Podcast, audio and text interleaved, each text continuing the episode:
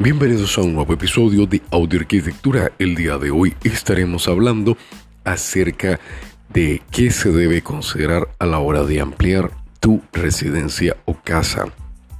Si bien se te idea que puedes hacer la remodelación o la ampliación de la forma que tú desees, hay ciertos aspectos que te van a limitar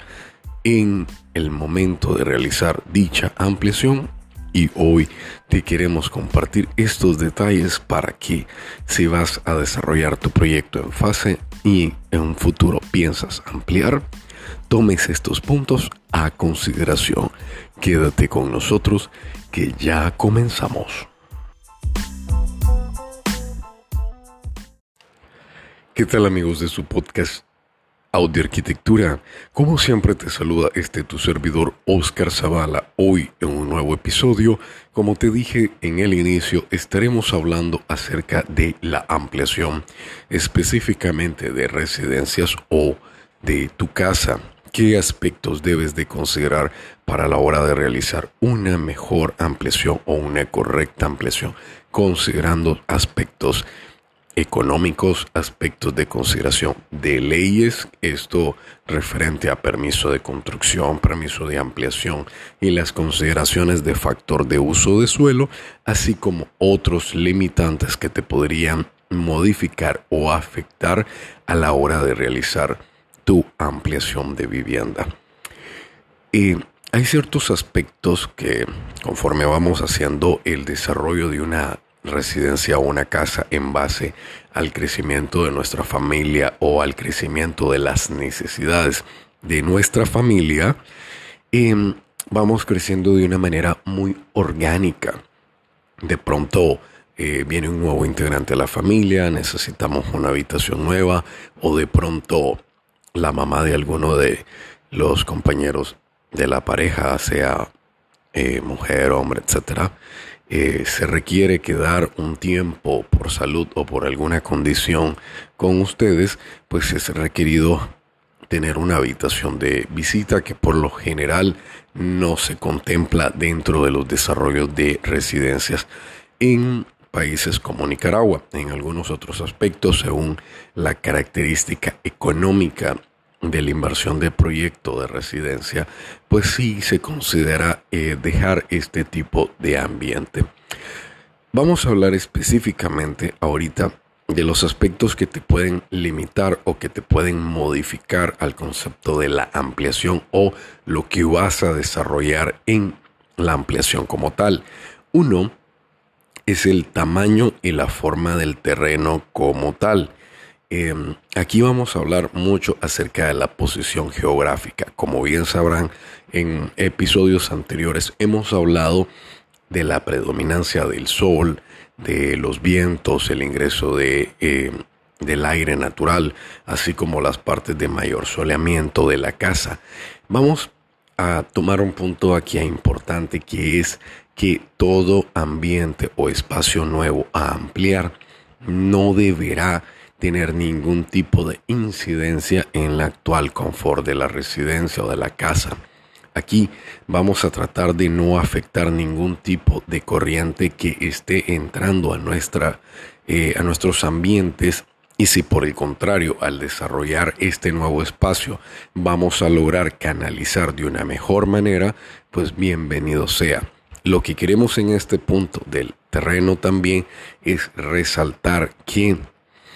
hay aspectos como lo que es el factor de uso total o el factor de uso de suelo que limita al uso de la propiedad a un 60% en su totalidad, 60-65% de desarrollo eh, construido de la propiedad como tal. Para referencia, si nuestro terreno mide 100 metros cuadrados, pues deberíamos de estar desarrollando de, 60, de 65 a 60 metros cuadrados. Esto para que tomen una idea de conceptualización de lo que al menos en Ciudad Managua, capital de Nicaragua, se toma a consideración como el factor de uso de suelo. Esto va a variar en dependencia de la ciudad, del país, de la zona y puede tener hasta permiso para construir hasta el 80% del terreno o inclusive hasta menos del 60%. Otro punto que va a tener eh, la afectación de cómo vamos a ampliar nuestra casa es la estructura. Si bien nuestro terreno no nos permite ampliarlo de manera horizontal, porque ya hemos ocupado la mayor parte del, del terreno, y siempre seguimos con la necesidad de ampliarnos, pues nos vemos en, la, en el requerimiento de montar un segundo nivel o segunda planta en el cual deben de tomar a consideración los costos que se van a incrementar a la hora de montar un segundo piso. Como recordarán, vamos a tener que hacer desinstalaciones, demoliciones, colocación de concreto nuevo, colocación de zapatas, si esta residencia no fue eh, conceptualizada o pensada desde un inicio. Para cuando vas a desarrollar una ampliación y si en tu mente está que actualmente vas a construir el 50% de tu casa, lo más correcto es que tengamos un master plan, un plan maestro en el cual abarquemos absolutamente todas las áreas de la casa durante los siguientes 10 años. Aun cuando nuestro presupuesto no nos los permita, vamos a poder desarrollar una vivienda que al final va a irse sumando como piezas de Lego para un fin último en el cual no vamos a desperdiciar una única piedra y no vamos a desperdiciar lo más mínimo de la propiedad a favor siempre de resguardar nuestro dinero o nuestra inversión. Aquí es muy importante que podamos desarrollar eh, un plan visionario de hacia dónde vamos a ir, porque si la casa se va a ampliar en un segundo piso y desde el inicio se le dejó montada toda la estructura metálica o concreto, concreto armado, columnas, vigas, muros de concreto para soportar el segundo piso, pues va a ser mucho más sencillo la afectación que va a tener la residencia como tal para poder montar el segundo piso, la losa de entrepiso y sobre esta las paredes que van a hacer el cerramiento externo, así como los cerramientos internos o divisiones internas de la residencia. Entonces, puede ser algo muy positivo hacer una ampliación en vertical si la casa fue pensada así desde un inicio y puede ser algo no muy positivo si la casa no fue pensada de esta manera y la única alternativa que tenemos pues va a ser montar esta estructura. Si el costo de construcción de un metro cuadrado ronda los 450 o 550 metros, dólares por metro cuadrado, en este caso vamos a tener que absorber todo lo que es demolición, desinstalación y concretos nuevos que nos pudiera incrementar desde un 22 hasta un 28% el costo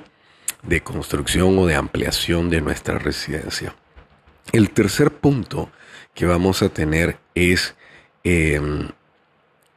el control bioclimático, que ya hablamos en días anteriores,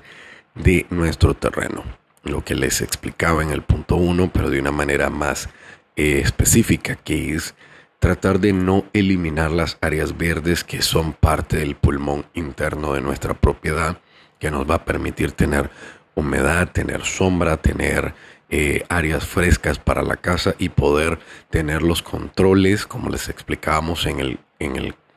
tema de arquitectura bioclimática, cómo poder controlar el sonido a través de la colocación de barreras vegetales, que esto pues hasta nos da un poco de privacidad, lo cual se nos es positivo. Si nosotros hacemos la eliminación de todas las áreas verdes dentro de nuestra residencia, muy posiblemente vamos a tener problemas en el control climático y en el confort del mismo en los ambientes internos, sea estos terraza, sala, cocina, habitaciones, etc. El cuarto punto es que al incrementar la huella o el área de techos de nuestra propiedad, estaremos haciendo el incremento de captación de agua de lluvia a través de canales, a través de canaletas, de los bajantes pluviales y de las cajas de registro. Si desde un inicio nuestro diseño no toma a consideración estos aspectos, pues vamos realmente a tener dificultades por este punto y vamos a generar que el sistema pluvial diseñado o construido para la etapa número uno se vea colapsado para el momento que nosotros realicemos la ampliación. Eh, hay algunas casas que nosotros hemos visto que realizan la infiltración de agua a través de patios internos. Si este patio desaparece y siempre las aguas caen del techo a este punto, muy probablemente en las primeras lluvias al siguiente invierno posterior a la remodelación, lo que vamos a tener es un proceso de inundación de nuestros ambientes que hayamos construido en este punto. Si bien no pareciera algo que va a ser muy significativo, sí nos puede generar muchos problemas de no realizar el control adecuado. Por lo cual, en este aspecto nosotros siempre tratamos de dejar un segundo tubo dentro de lo que son las cajas de registro que controlan y encausan todo lo que es el agua pluvial a la salida o a los em, pozos de infiltración pluvial. Esto es muy fácil de solucionar. Lo que vamos a hacer es que para cada caja de registro en el cual estamos ubicando una tubería de drenaje de 4 o 6 pulgadas, vamos a colocar un tubo de una pulgada menor al tubo principal colocado y lo vamos a dejar una pulgada arriba del nivel de fondo de la caja para que este quede específicamente como un tubo de aliviadero que permita absorber ese incremento del el caudal pluvial a la hora de hacer la ampliación. Como verán, hay varios aspectos que realmente se deben de tomar a consideración al momento de hacer una ampliación. Desde el aspecto económico, desde el aspecto de no eh, modificar o alterar el flujo interno de, las, de los vientos y del soleamiento como tal, así como el control de tener las áreas verdes, el área de infiltración, los espacios adecuados internamente. Esto casi siempre en el aspecto de cuando podamos hacer las ampliaciones de forma horizontal, que siempre vamos a seguir en contacto con el suelo. En el caso, como les decía, de las ampliaciones en vertical, pues las afectaciones específicas se dan más en el aspecto económico, porque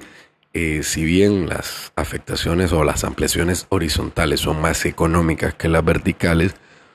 en ciudades donde los terrenos son escasos, como Ciudad Guatemala, como San José, Costa Rica, el propio casco urbano central de Managua y otras ciudades de América,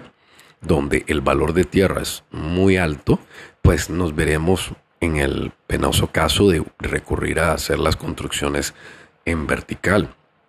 Cabe mencionar que en este aspecto